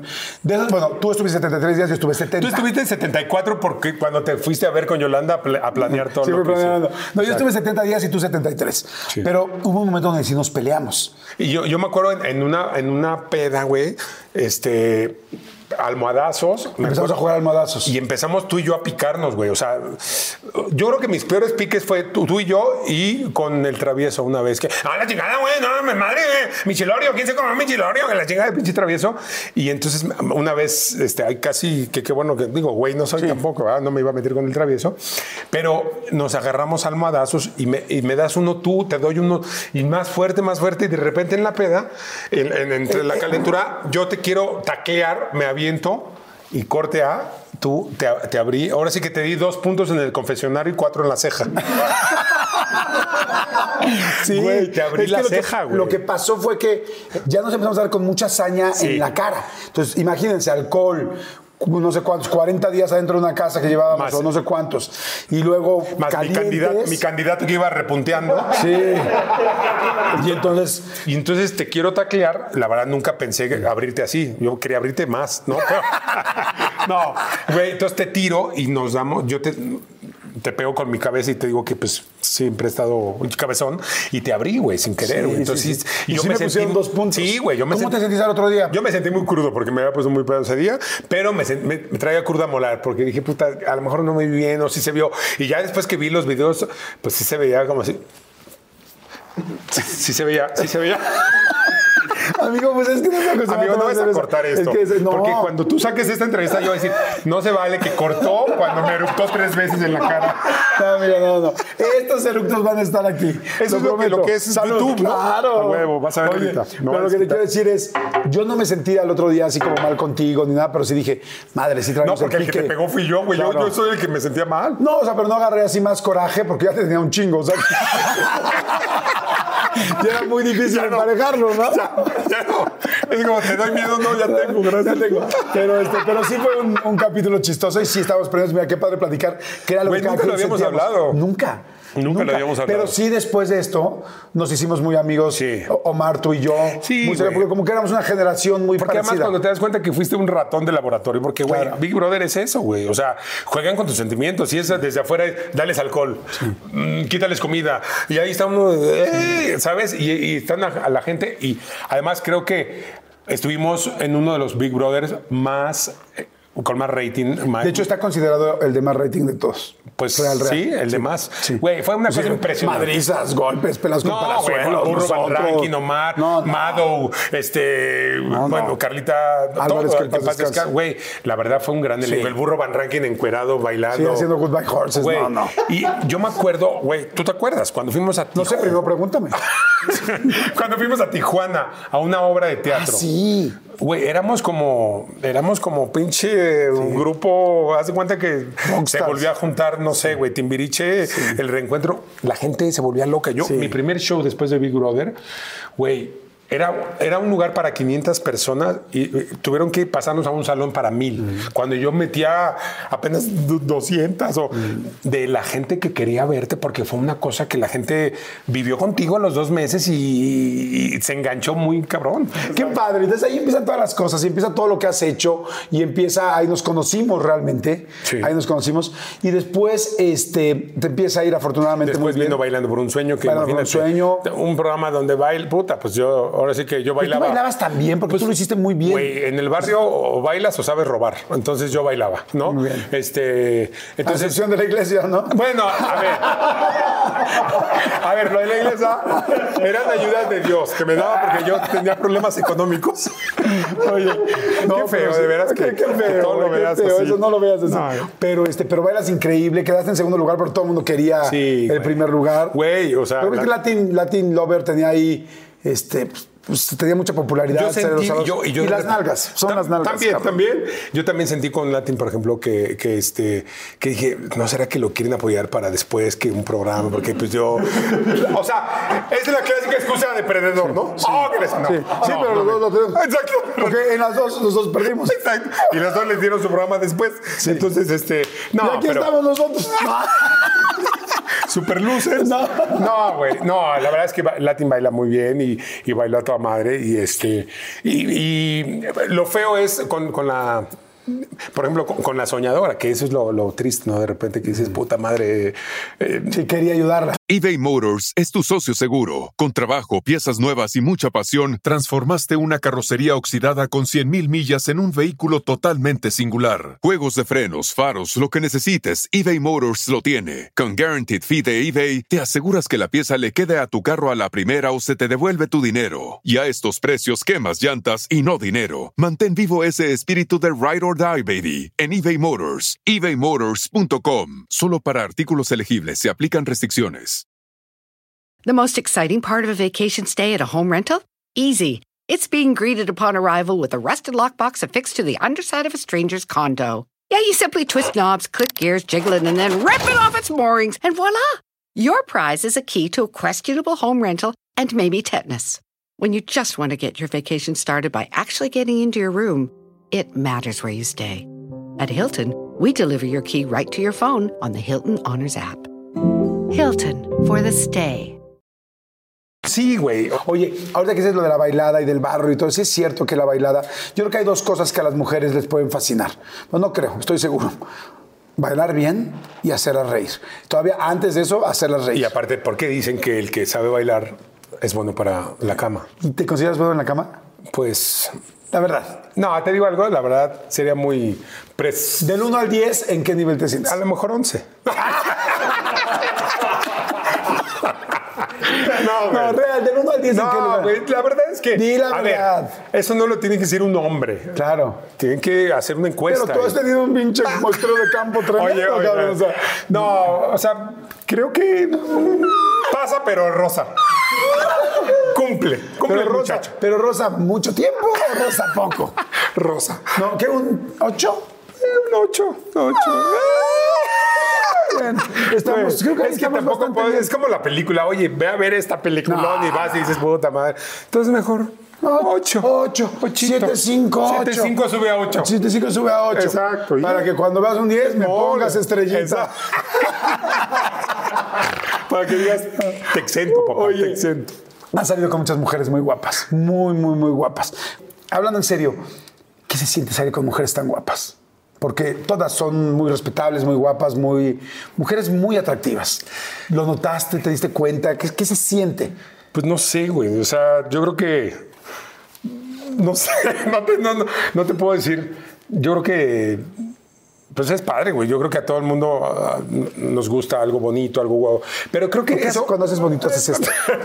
Yo creo que pasa a segundo término de repente y hablando en serio, o sea, ya lo- lo- la, la belleza. Yo creo que hoy, hoy por hoy te puedo decir que eh, está padre, o sea, sí, una, mujer guapa, pero a veces no lo es todo. Yo creo que tiene mucho que ver la, la película completa, ¿no? Eh, a veces uno se deja llevar por, por lo de afuera y, y te das cuenta que dices, híjole, no, no, creo que eh, la vida pasa, los años pasan, la belleza se cae, se quita, se, por más que te que pongas, le inviertas, te operes, pues es, es un proceso, son los años y, y te quedas con, con la esencia. güey. Obviamente, pues a todos nos gusta una mujer guapa, ¿no? O a, una, a las mujeres les gusta un hombre guapo, pero también creo que, y tú lo sabes, como hombres, es, es más importante eh, tener una seguridad, una personalidad que a lo mejor un güey que esté muy guapo, muy bonito, pero que digas, Claro. "Eh", ¿no? Entonces, creo que fue lindo en su momento todo, pero hoy por hoy te puedo decir que, que gracias a todo ese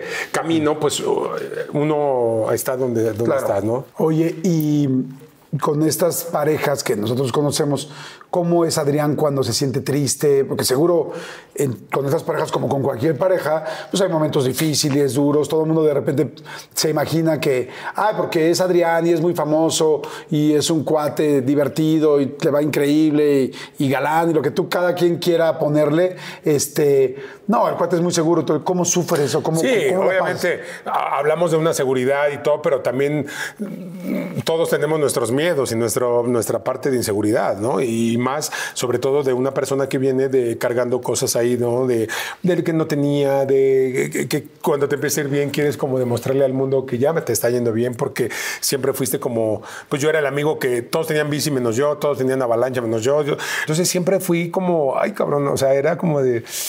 Eh, Entonces sí traes eso, es que tienes que tarde o temprano sanar porque se refleja en la pareja. Al rato llegas a una relación madreado eh, con culpas o con eh, complejos de inferioridad y ahí se puede tornar en una relación tóxica. ¿Cuáles eran tus errores, por ejemplo? Sí, No. que tú te acuerdes de algunas cosas que dices, oye, esto no lo hacía también con mis parejas. Con... Yo hablo de mis parejas yo de creo tu que- vida. Yo creo que eh, es la inconsciencia. Yo creo que yo mm, me considero que sí tu- tuve muchos errores, pero por la inmadurez, por andar, por no quererme comprometer, por, por este, esta- este miedo al rechazo. A lo mejor yo, ¿sabes qué hacía? Terminaba antes de que me terminaran. Era como, yo la corto antes de que me corte, ¿sabes? Y era una cosa que se volvió como repetitiva en todas mis.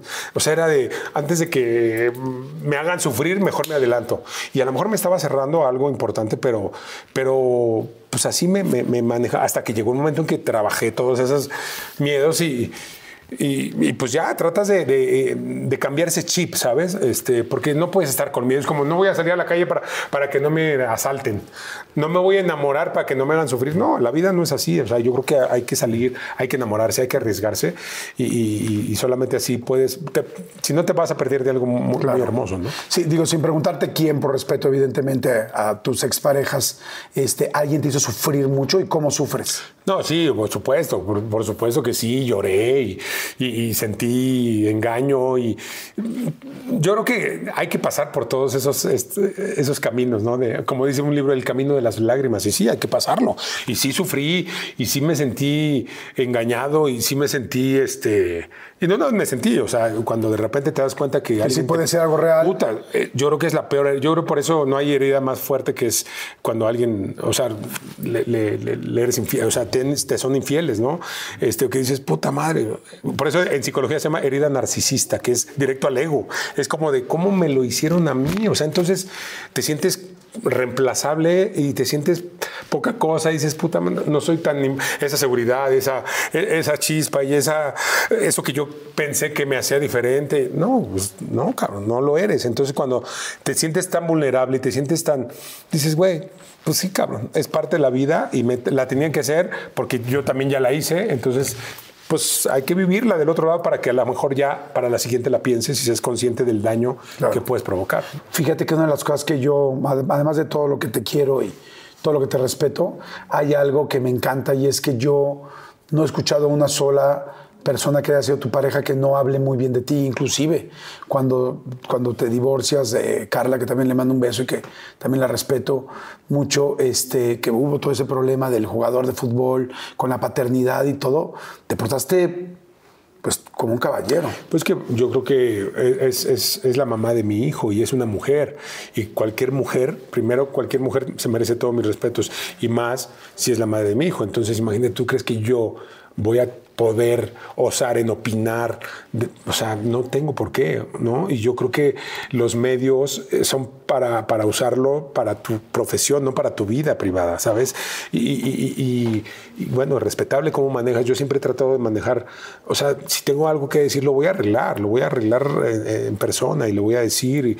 Yo nunca voy, diré o hablaré mal de nadie porque, pues, y menos te digo, si fue alguien, pues, como, la mamá de mi hijo, ¿no? Entonces, eh, creo que eso me parece como que muy delicado y, y es tan fácil poder enrolarte en el vorágine de, ay, sí, a ver qué opina, ta, ta. no, y, y yo siempre he tratado de cuidar eh, esa parte, ¿no? Este, mm, ahora sí que no, no, no, nunca he tenido la necesidad de, de utilizar mi vida para, para otros fines, ¿sabes? Ahora que pasó lo del hospital, verdaderamente te lo digo y estoy, creo, hablando por muchísima gente que nos está viendo, verdaderamente me asusté. O sea, una cosa es cuando alguien entra al hospital y otra cosa es cuando alguien no sabe si va a salir. Ahí sí yo me asusté y estoy seguro que mucha gente sintió lo mismo que yo. ¿Qué fue lo que pasó? Pues eh, de repente la vida, ¿no? ¿Cómo te, cómo te, te- te para, te pone un alto? Eh, yo siempre he sido una persona sana, nunca he estado enfermo, no, no- no he tenido una enfermedad. De repente un día voy al dentista, un dolor de estómago tremendo, eh, amarillo, ganas de vomitar, pensamos que era el apéndice. Mi, mi dentista me dice, oye, tengo un amigo en el hospital que es ga- gastro, vete a verlo porque te veo muy mal, es que me duele. Voy al hospital, me hacen estudios y me, y me dicen, puta, parece ser que es una apendicitis. Me hacen un estudio ven que tengo una malla en una... Hace 15 años me operaron de una hernia umbilical por cargar en Bailando por un Sueño, las cargadas, se me hizo una, una hernia y me puse una malla. Con el paso de los años, esa malla, el cuerpo la rechaza y hace como una fibrosis, y esa malla hace. Esa fibrosis envuelve el intestino hasta que llega un momento que lo ocluyo. Entonces, el O sea, dolor era, lo apretó. Que no dejaba que pasara. Haz de cuenta que dejó de funcionar mi intestino. Entonces, por eso es el dolor. Entonces me dicen, ¿sabes qué? Te tenemos que operar. Entonces eh, me hacen una operación de laparoscopía, que es la de los hoyitos que te meten una cámara y te operan desde un monitor. Y entonces lo que hacen es que empiezan a despegar todo eso que se me había pegado al intestino, se como si fuera un queso Oaxaca que envolvió mi intestino. Despegan y ya, dije, pues, en tres días yo empezaba una gira con Omar este, en Estados Unidos y a los tres días vas a, a salir. Dos, dos días después, temperatura, temperatura, temperatura, ¿qué pedo? Dolor. Me hacen una tomografía y ten- peritonitis. ¿Qué es peritonitis? Que se te perfora el intestino. O sea, es como si se te Se rascaron en algún momento. Es como si se te picara eh, la tubería de aguas negras y se te riega todo. O sea, todo, todo se te riega. Entonces te puede, por- la gente se muere de la, de la peritonitis porque te da septicemia, que es infección. O sea, se empieza a infectar todos los órganos. Entonces, o, o te operan o te mueres. Así. Entonces, mucha gente no lo ha contado. Me vuelven a operar por segunda vez. Y ¿En la misma semana? En la misma semana, me- pero ahora ya me abren, me hacen una operación que yo cuando vi pensé que era autopsia, güey, porque, o sea, una, una operación, me abren, sacan el intestino. Yo tengo una foto con la- mis intestinos en las manos del, del- del cirujano, este, yo con el estómago abierto, o sea, imagínate. Entonces lo que hacen es que ven dónde está, te, te dan un líquido azul a tomar, es como si fuera llanta ponchada, güey. ¿Dónde está el- el- la ponchadura? Y entonces te cosen y me cosieron. Vuelven a cerrar, y luego ya, ya quedó a los tres días otra temperatura, temperatura, otra peritonitis, otra perforación del intestino por otro lado. Vuelven a abrir, güey. O sea, ya dije que me ponen un cierre. Ya no, una que semana, y dos, tres semanas después.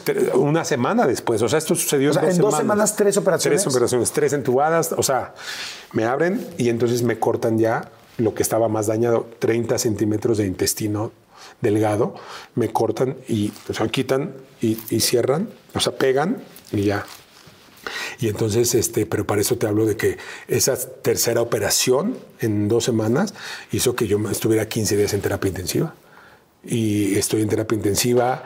Hubo una noche que esta noche para mí fue como un renacer, un 9 de septiembre, 9 de mayo, hace tres años justamente. Nada.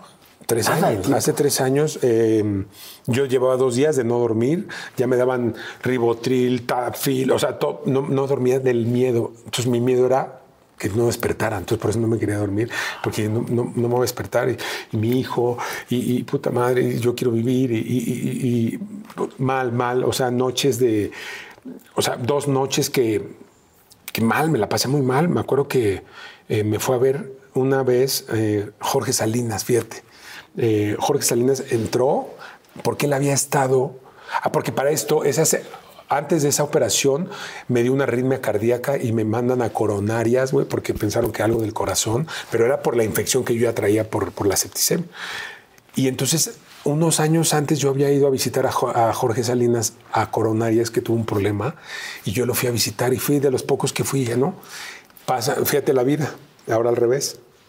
Y, él me fue, se metió en contrabando y me fue a visitar a... Y me dijo algo que nunca se me olvida. Jorge Salinas me dijo, amigo, yo estaba así conectado, y me dice, te doy un consejo que a mí me dieron cuando estaba hospitalizado. Perdónate. Perdona y perdónate tú. Porque trae uno cargando muchas cosas y a veces es más lo que necesitas perdonarte que lo que necesitas perdonar a la gente. Perdónate de toda la gente que le dañaste, de toda la gente de lo que hiciste, güey. Perdónate, suelta, güey.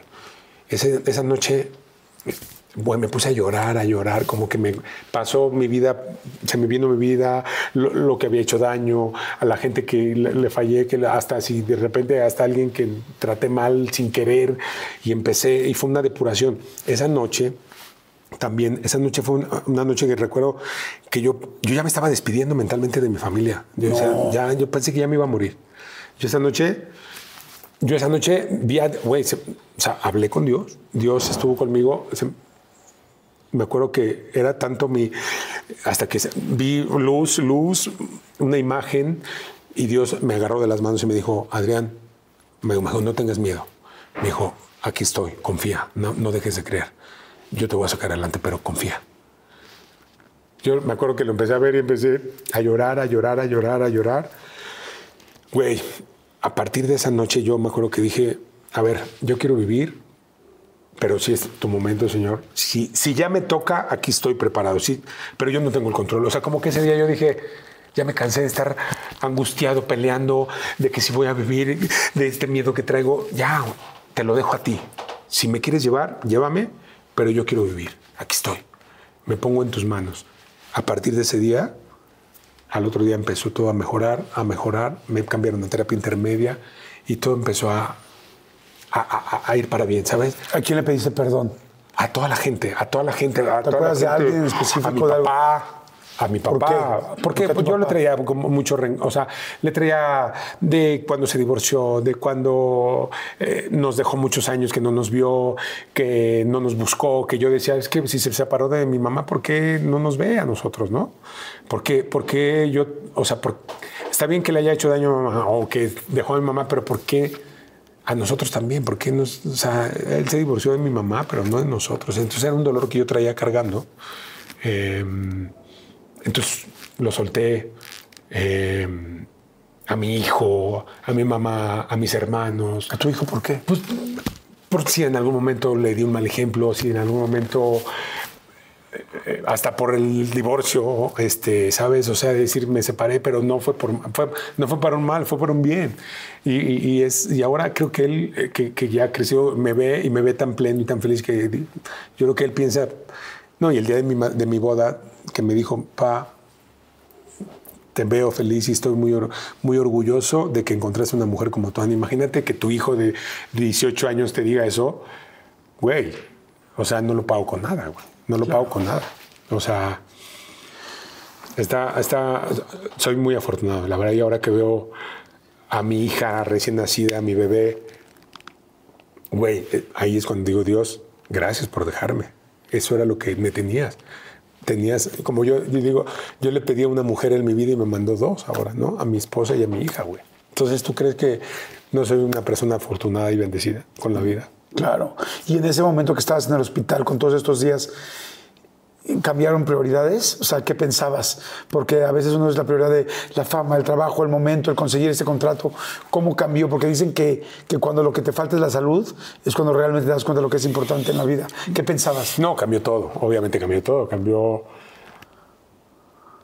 Cambió hasta mi manera de relacionarme, cambió el, mi día a día. O sea, es cuando te das cuenta que es lo importante en la vida, que es tu núcleo familiar la gente que está contigo, la gente que nunca se va a ir, la gente que, que a pesar de que pase lo que pase, va a estar. Y, yo, gracias, yo salí adelante, obviamente gracias a Dios, pero gracias a la unión de mi familia, porque en ese entonces incluso yo estaba solo. Yo, yo acababa de terminar una relación antes de hospitalizarme sin saber, ¿no? Eh, eh, este. Y estaba solo, estaba solo a nivel eh, pareja, pero estaba con lo más importante que era mi familia. Estaba con mi madre, con mis hermanos, mi mamá, mis hermanos hacían cadena de oración, este, iban diario, mis amigos. Entonces dices, güey, soy una persona afortunada, güey. O sea, no, necesito más. O sea, no necesito andar para arriba y para abajo, no necesito más giras, más dinero. O sea, yo, yo quiero cuidar esto, que es mi tesoro, que es mi familia, mis amigos. Güey. Tú sí, tu hijo. Mi hijo. Iba, iba a verte, ¿lo viste en ese momento? Claro, claro que iba a verme. Eh, fue mi, terapeuta también fue a verme. Eh, mi hijo, me acuerdo que, pero él, como que estaba choqueado, no sabía qué iba a pasar, no sabía qué, no sabía qué tan, como que él no dimensionaba qué tan grave estaba yo, ¿no? Que, tan, que, que, estuve a punto de, incluso, yo te digo, ya me estaba despidiendo, incluso me, platica mi amigo Nadir, mi manager, que es más mi amigo que mi manager. Eh, me platica que, que hubo un momento que yo decía, ya, que le dije, ya, ya estoy cansado, ya. O sea, ya me estaba despidiendo, güey. Entre, entre, entre la, la, terapia, o sea, güey, me aventé unos viajesotes ahí, que ayahuasca ni que nada, güey. Que, la anestesia de tantos días, con tantos problemas. No, es, o sea, no sale, no sale esto. Y, ¿sabes qué es el miedo? Decir, entonces nunca voy a quedar bien. Entonces, ¿qué pasa? ¿Por qué me está pasando esto a mí? Y luego otro miedo, ¿estoy pagando algo? O, me pasó por casualidad o realmente estoy pagando algo. Y yo dije, bueno, pues esas eran las culpas que traía, ¿sabes? Entonces decir, a ver, no, yo no me merezco esto. Me está pasando, me pasó. Pero bueno, si tenía que pagar algo, ya aquí estoy, aquí estoy pagándolo. Por eso te digo que tuve que rendirme, ¿no? Es como de, ya, lo que tenga que ser que sea, pero ya. Lo peor es estar viviendo en angustia. ¿Y en algún momento pensaste, ¿Cómo es posible yo tan joven, en este momento tan importante de mi vida, con ganas de rehacer la vida? ¿Por qué yo ahorita? O sea, el famoso ¿por qué yo que preguntamos cuando tenemos una enfermedad. ¿sí? Por supuesto, por supuesto. Pero ¿sabes qué? Más que, o sea, de verdad, yo creo, y me dijo el doctor Adrián, todo, o sea, porque estuvo cabrón lo que te pasó, tuvo que ver tu actitud. O sea, te voy a decir algo, siempre fluí. Otra operación, va.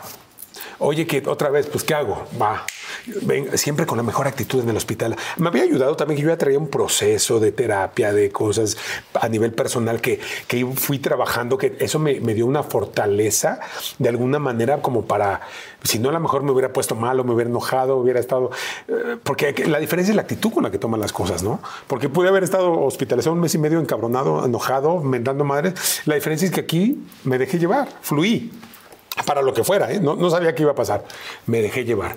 Entonces yo creo que eso, fue lo que, me ayudó a salir adelante. Y que siempre también me visualizaba ya en un show, ya saliendo, yo me, visualizaba con, con, la mujer de mi vida de la mano, con mi hija, güey. Y todo lo que, me, lo que me imaginaba en el hospital, te lo juro por Dios, que hace 15 días que me estaba casando, cuando vi entrar a mi esposa que llegó con mi hija cargando y que me puse, o sea, se me salieron unas lágrimas ahí que dije, güey, este era, este era mi regalo. O sea, yo creo que Dios me dijo, si, si pasas esa prueba, viene lo bueno. Y güey, soy muy feliz y muy afortunado. Pues salud, amigo. Amigo. Con eructo, sin eructo. salud. Amigo.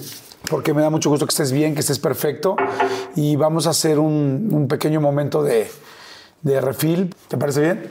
Salud. Salud, amigo. Perfecto. porque además sé que después se volvió a complicar, que te vas a, a Rusia y regresas de Rusia Y me operan la última vez. una tercera vez. Una tercera. O sea, más bien una tercera recaída. Recaída. Una tercera peritonitis. Una tercera peritonitis, exactamente. Esa fue, la, esa fue la que más miedo me dio porque ya tenía dos meses de dado de alta, ya tenía dos meses de que 15 días en terapia intensiva que no sabía qué iba a pasar con mi vida. Me dan de alta, me voy a Rusia con mi hijo, le festejo sus 15 años allá, nos vamos al mundial. Regreso, me voy a Acapulco, me como un pescadito y, de repente un pescado normal, za- zarandeado, pues, pero. Pero pues. Pues no este, sabes que el zarandeado ibas a terminar tú, ¿no? O sea, el zarandeado no, que no, me pero el miedo. O sea, No, imagínense ya- el miedo ya. La psicosis ya de todo lo que traes cargando de hospital, de los 15 días que estuviste en terapia intensiva, del miedo a la muerte y de repente dolor y me hospitalizan en, en Acapulco. Güey, no, no podía ni pararme de mi cama para subirme a, a la, a la camilla porque llegó una ambulancia por mí del dolor. Me, me cargan los paramédicos, voy a un hospital en, en Acapulco, se lo tienen que traer a México. Me- en, ¿En una en una ambulancia, o sea, en tres horas en- estaba, habían pensado, habíamos pensado en una ambulancia aérea, a la mera hora no se conseguía. El chiste es que ahí, ahí me dio más miedo, ahí dije, y si ya es la última y si ya no despierto, y yo decía, ahora sí, esta es la buena, pero ¿por qué si ya había quedado bien? Muchas preguntas. Y dije, a ver, ¿qué hice mal? ¿Por qué me fui a Rusia? ¿Por qué me comí ese pescado? Por, o sea, cosas que dices, güey, pues ah, me hubiera ido, no me hubiera ido. Iba a pasar. Iba a pasar, güey. O, o igual y no sé. Pero bueno, el hubiera no existe, ya estaba ahí, hay que resolver. Aprendí ahí a no, a no, justo a no preguntar el por qué a mí, sino para qué me está pasando esto a mí. ¿Qué me está enseñando la vida con esto, cabrón? Última operación, gracias a Dios. No mames, o sea, ya con esta cicatriz ya tuve que ir a, a un grupo de apoyo de mujeres con cesárea a platicar. Sí, no, se mucho. Entonces, eh, gracias a Dios, eso fue hace tres años, no he tenido ningún problema, quedé muy bien, gracias a Dios estoy perfecto, o sea, no hay ningún problema, pero sí fue una, pues una lección muy dura en la vida, pero muy buena. Y por algo me pasó, por algo. Fíjate que eso exactamente te iba a decir, que finalmente creo yo que tú has sido un, un hombre con mucha fortuna en muchos aspectos.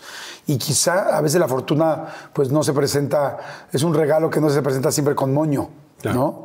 Y quizá aquí era un, fue una etapa muy fuerte de tu vida, y digo fue porque estoy seguro que ya pasó, diciendo, ya tienes todo, ahora tienes lo que te falta, y es apre- aprender a apreciar lo más importante, que es la vida. Has trabajado por todo esto y ahora te voy a decir, ahora que ya lo tienes y que lo puedes seguir manteniendo, te- la vida te va a dar el, no quiero decir el último, pero un siguiente regalo.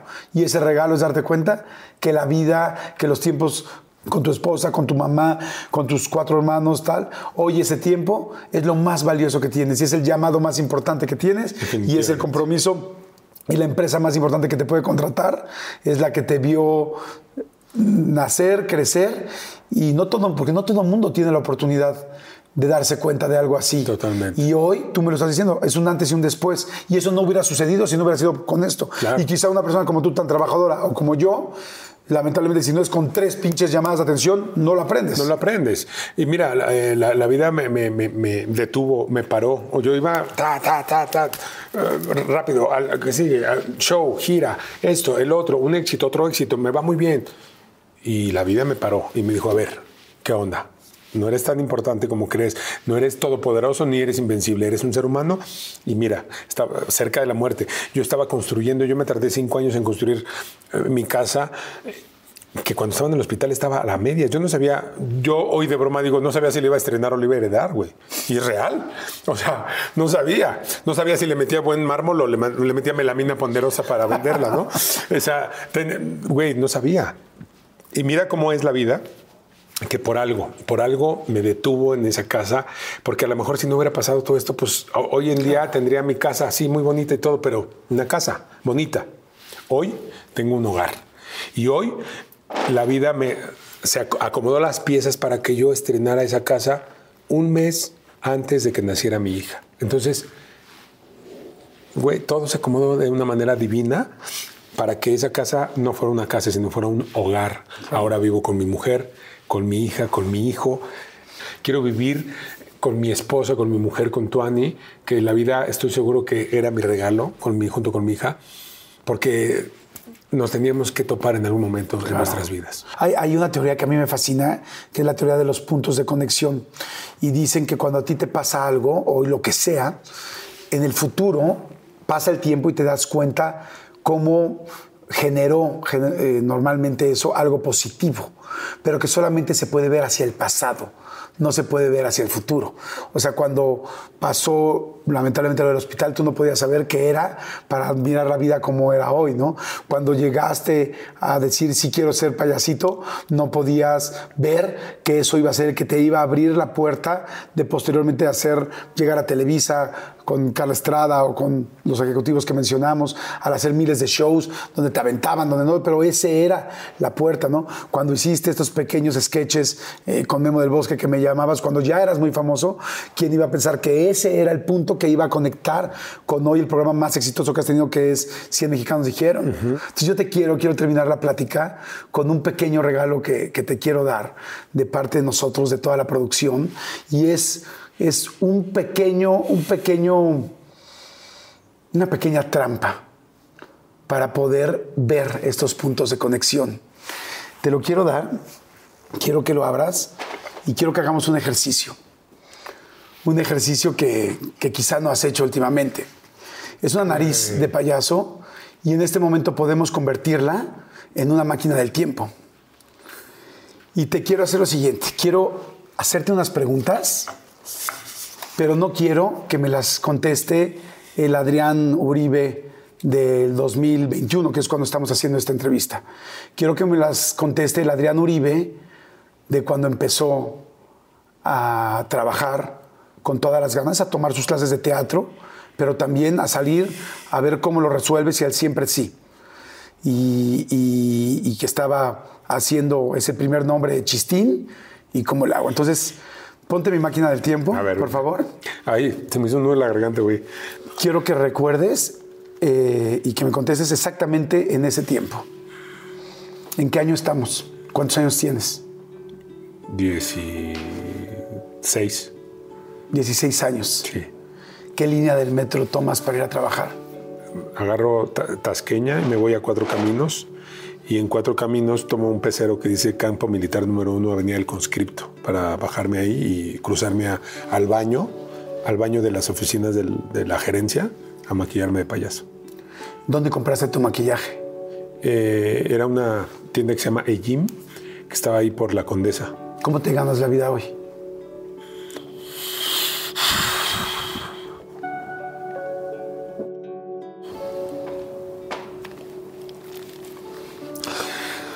Pues eh, voy a hacer shows al Caballo Bayo y cobro 160 pesos por una hora y media. ¿Cómo llegas cuando acabas el show a tu casa? Pues cansado, pero feliz porque llego, llego con dinero para ayudarle a mi mamá. ¿Cuál es tu ropa favorita en este momento, fuera de tu uniforme de payaso? ¿Cuál es tu ropa favorita? Un pantalón cuadrado que tengo ahí que siempre me pongo porque es el único que tengo. Y una corbata y un reloj de mi papá, que se lo pedía prestado para cuando me tomaba las fotos, que, que se viera. ¿Qué reloj era? Era un reloj, no me acuerdo, creo que era un Mido que le regalaron a él, que me encantaba y que yo lo veía y que dije, cuando me vaya bien quiero tener un reloj como ese. ¿Con qué sueñas hoy? Pues quiero que me vaya muy bien.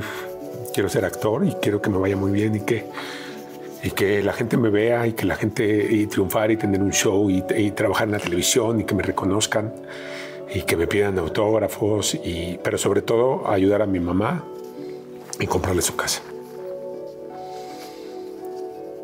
¿Algunos días dudas de ti? ¿Por qué? Pues no sé, porque siento que a veces no sé si, si tenga futuro en esto, ¿no? Y, y también quiero demostrarle a toda esa gente que se ha burlado de mí, que me ha dicho que no voy a pasar de payasito de fiestas y, o que se burlaba de mí cuando mi abuelita iba a trabajar en las casas a hacer, a hacer el aseo o cuando o cuando nos preguntaban que, que a dónde nos habíamos ido de vacaciones Y yo le decía que, que no, que si conocía a Disneyland y le, y le decía que no. Y yo algún día quiero, cuando tenga un hijo, llevarlo a Disneylandia. ¿Por qué te sales tanto de tu casa? Para, trabajas mucho, pero hay, hay cosas que te lastiman en tu casa y te sales. que Sí, porque veo que a veces pues hay pleitos y ahí mi papá se pelea con mamá y a veces y a veces incluso a veces he visto que, que, que mi papá ha tratado un poco feo a mamá y, y le, le habla muy mal y, y obviamente pues no, no me gusta y, y, y no me gusta ver sufrir a mamá. No me gusta ver sufrir a mi mamá y a mis papás por, por dinero y me gustaría ayudarlos. Profesionalmente, cuando consigas todo lo que quieras, ¿qué quieres tener? ¿Qué quieres hacer? ¿En qué lugar quieres estar? Me gustaría, me gustaría trascender como un, un gran artista, como un gran comediante, como una persona que, que el público quiera porque se siente identificada con, con, mi- con mis personajes. Me gustaría tener algún personaje que la gente se identifique con él. ¿Cuál es la mujer con la que quieres estar? Pues con una mujer que me ame, que me ame por lo que soy. Una mujer que me ame, quiero tener una familia. Me encantaría tener un hijo. Un niño primero y después una niña. ¿Y cómo quieres que en el futuro te vean tus, tus hijos como papá? Como un hombre que, que a pesar que es un ser humano con, con defectos, pero con un hombre que siempre hizo lo posible todos los días para ser mejor ser humano, para ser mejor papá, para ser mejor, para ser mejor hijo, para ser mejor hermano, para ser mejor amigo, para ser mejor artista. Pues, mi querido Adrián, dicen que las fórmulas no se pueden voltear, pero creo que en este caso sí lo logramos, porque todo lo que estás diciendo lo tienes hoy. Y, ha sido un trabajo y un camino nada sencillo, pero con mucha alegría y con mucha felicidad. Me llamó mucho la atención que dijiste algo fantástico durante toda la entrevista y decía siempre sí, siempre para adelante. Si el otro curso, si el otro show, si el otro tal, decía sí, sí, sí. Y lo concretaste muy claro ahora en lo de la operación y los momentos tan difíciles. Decías, viene a decirme esto sí, con una sonrisa, sí, con actitud, sí, con tal. Y de alguna manera nos estás enseñando cómo las sonrisas te han ayudado a seguir siempre esa actitud, ese sí, ese fluir, dijiste, ese va para adelante. Cada, cada una de esas risas te ha ayudado en tu vida. Y no sé si has pensado esto, pero si cada una de esas risas te han llevado a donde estás hoy, a punto de desafiar inclusive la muerte y estar aquí, imagínate lo que has hecho con todas las risas que has reproducido en cada persona que está viendo. Imagínate cuántas personas se han reído con tus chistes, con tus sketches, con tus ideas, con cada cosa que has puesto. O sea que te mereces todo lo que estás viviendo y, y, eso mismo que hoy tienes tú lo has amplificado y se lo has dado a muchísima gente. No te queremos tanto en balde. Felicidades, amigo.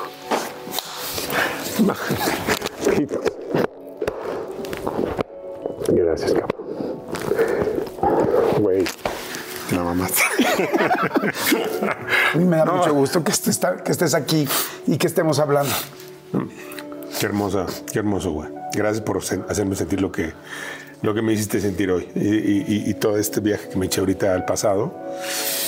Y me hace estar más, más agradecido con todo lo que me ha sucedido. Porque me, me hiciste recordar todas esas ilusiones y todos esos sueños y todas esas ganas que tenía. Y hoy donde estoy, puta, me siento un ser muy afortunado y muy bendecido. Gracias, te lo juro que gracias. La entrevista más hermosa que me han hecho en mi vida y sobre todo por todo lo que me, me hiciste sentir y me hiciste recordar y valorar. Gracias, amigo. Pues a mí no sabes qué gusto me da tenerte aquí, tenerte bien. Y como te lo dije, fuiste de nuestras primeras personas que nos moríamos de ganas de, de que estuviera aquí porque tenemos mucho que aprenderte y que admirarte. Muchas gracias. Me la regalas porque uno nunca sabe ahorita la- si alguna crisis o algo, que sí, me pueda ir otra vez a trabajar. Por ¿Me la eso dije, es algo que te quiero regalar. Gracias, chicos. Los queremos mucho, gracias. Gracias, gracias. Compartan y suscríbanse, por favor. Gracias, amigo. Muchas, gracias. Gracias, gracias.